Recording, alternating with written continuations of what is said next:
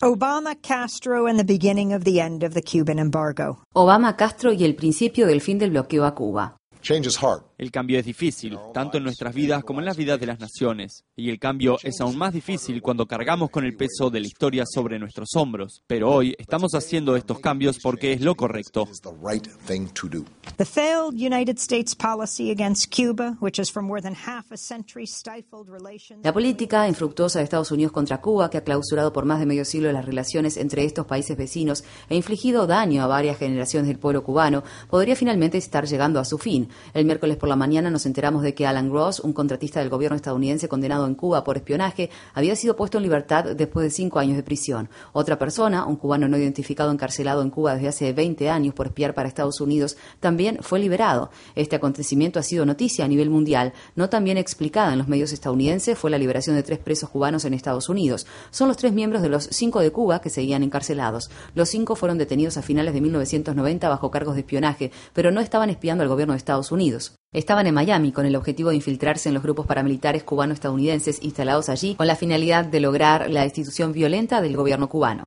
By noon Wednesday, President Barack Obama made it official. This was not just a simple prisoner. Al mediodía del miércoles, el presidente Barack Obama dio oficialmente la noticia. Esto no fue un simple intercambio de prisioneros. Today, the United States of America is changing its relationship with the people of Cuba. El día de hoy, Estados Unidos de América está cambiando su relación con el pueblo de Cuba. Estamos produciendo los cambios más significativos de nuestra política hacia Cuba en más de 50 años. Vamos a dar por terminado el enfoque obsoleto que durante décadas no ha logrado promover nuestros intereses y en su lugar comenzaremos a normalizar las relaciones entre nuestros dos países. A través de estos cambios tenemos la intención de crear más oportunidades para el pueblo estadounidense y para el pueblo cubano y comenzar un nuevo capítulo entre los países de las Américas. He instruido al secretario de Estado John Kerry a que inicie de inmediato el diálogo con Cuba para restablecer las relaciones diplomáticas que fueron interrumpidas en enero de 1961.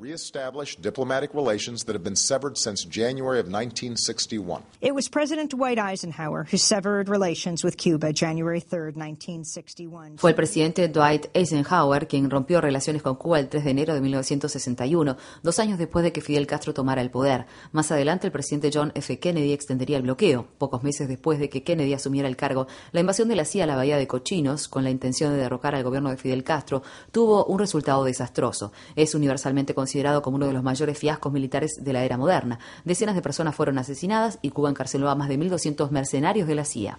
Cuba became a flashpoint, most notably as the Soviet Union attempted to place short-range nuclear missiles. Cuba se convirtió en una zona caliente, sobre todo cuando la Unión Soviética intentó emplazar misiles nucleares de corto alcance en la isla, lo que precipitó la llamada crisis de los misiles en octubre de 1962. Este episodio es ampliamente considerado como lo más cerca que han estado estas dos potencias mundiales de embarcarse en una guerra nuclear. Estados Unidos intentó también asesinar a Castro, mientras el Comité Church del Senado de Estados Unidos identificó ocho intentos de ello. Fabián Escalante, ex jefe de la contrainteligencia cubana descubrió al menos 638 intentos de asesinato.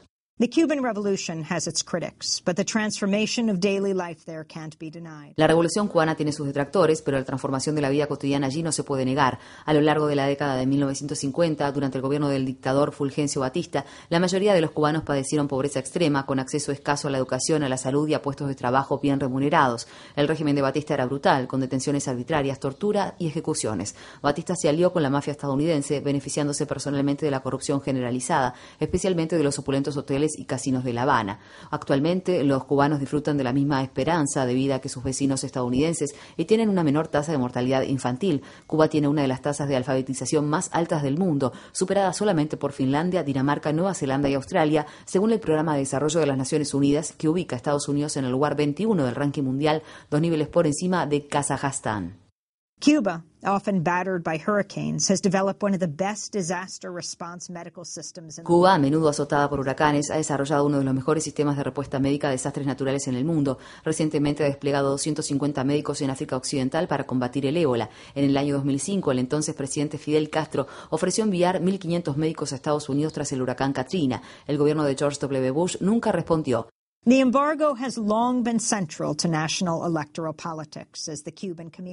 El bloqueo ha sido durante mucho tiempo central para la política electoral estadounidense, ya que la comunidad cubana en Miami, buena parte de la cual es histórica y resueltamente anticastrista, se ha considerado crucial para ganar el estado de Florida en una elección presidencial. Miami también ha servido como refugio para los grupos terroristas anticastristas. Uno de los cinco, René González, fue liberado en 2011 después de 13 años de cárcel. Lo entrevisté en 2013, poco tiempo después de su regreso definitivo a la Habana. Me dijo.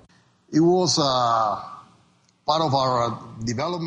Formó parte de la experiencia común de mi generación, ver que gente proveniente de Miami asaltaba nuestras costas, disparaba a los hoteles, mataba a gente aquí en Cuba y atentaba contra aviones cubanos.